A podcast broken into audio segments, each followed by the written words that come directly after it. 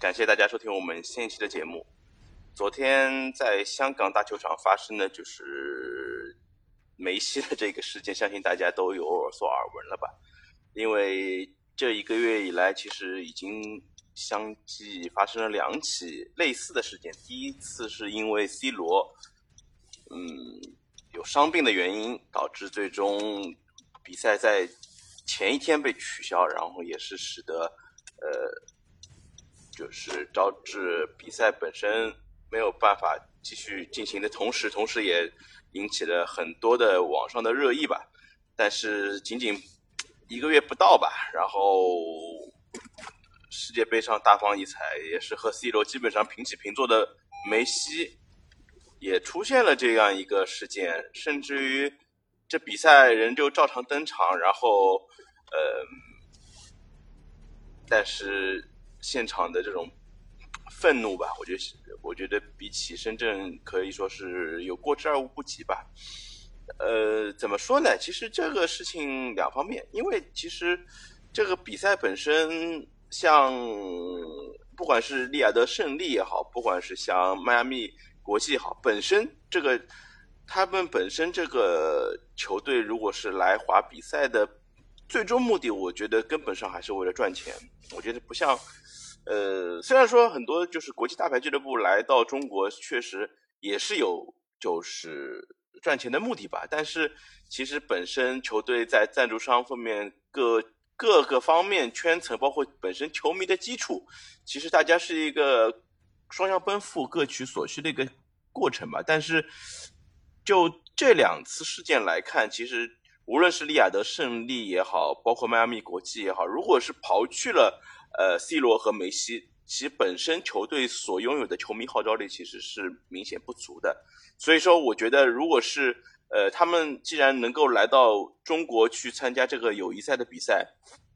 那我想肯定是基于呃保证这两名球员所要参赛的这个基础上吧。呃，显然就是这两个球员在就是历史的地位上来看，确实是毋庸置疑的吧。嗯，所以说你如果是。这几个球员不去上场的话，而是让球员看其他球员本身他们的球队本身的球星的呃怎么说呢？球星本身的就是地位吧，我觉得可以说是球星本身的嗯怎么说呢？亮眼程度吧，相应相应来说是其实只是呃比较比较弱的，比较弱的。所以说呃虽然说呃我们可以看到像在。嗯，有之前有场在在那个应该是卡塔尔还是在沙特的比赛吧，就是像呃迈阿迈阿密国际和利亚的胜利，其实也是引起了很多关注吧。因为本身比赛之前是打着呃梅罗对决的这样一个旗号吧，但是最终呃可以说只有梅西在最后比赛时间是上场，但是 C 罗其实也是既缺席。嗯，中国这场热身赛之后，然后他也是没有登场嘛，因为也是前期受到伤病影响吧。其实本身我觉得，呃，球员伤病，既毫无疑问是属于呃球赛的一部分吧。尤其是足球比赛中，球员伤病其实实在是很正常的一件事情，因为而且是既然是历经了很长赛季之后，然后球员本身也是希望能够在这个呃冬歇期啊，或者是在这个调整的一些时间内保持一定的休息吧。包括也没有没有必要说一定要对于球员本身没有说一定要是说在这种比赛中带伤上场，这个我觉得也是显然是违背足球规律的。但是现在发生这样的情况，可以说一方面这个就是怎么说呢？就是只是说本身呃球队被主办方所裹挟，包括球迷其实也因为这个本身呃就是这些因为因为这些没。不管是梅西也好，C 罗的到来，其实也本身也是，呃，受到这些球员的本身的一些就是号召力嘛，然后也是花了很大的一些票价去参加了比赛，呃，去去购买了这个球票，所以说，呃，球迷本身的伤害值其实是最大的，这个也是毫无疑问。如果说就是本身如果球票如果并不昂贵的话，那我觉得球迷本身的愤怒程度也是可以理解的。但是你想，在其实今年这这两个事情都是恶劣的程度是是在于，一个是在比赛中，呃，比赛前一天就是临时决定取消比赛，因为 C 罗没有受伤，而且本身的话，双方约定的比赛的时间其实是呃规定 C 罗是必须要上场的，所以说一就是本身就是主办方也有权利去去去取消比赛，因为因为 C 罗在这个就是比赛中受伤不能登场，是明确写在了当中的双方的一些契约上的嘛，所以说这个我觉得。呃，如果是真的，如果是 C 罗没有登场的比赛，我觉得后果也可以说是和迈阿密国际是有一定影响的。但是恰恰是在呃这个时间没过多久，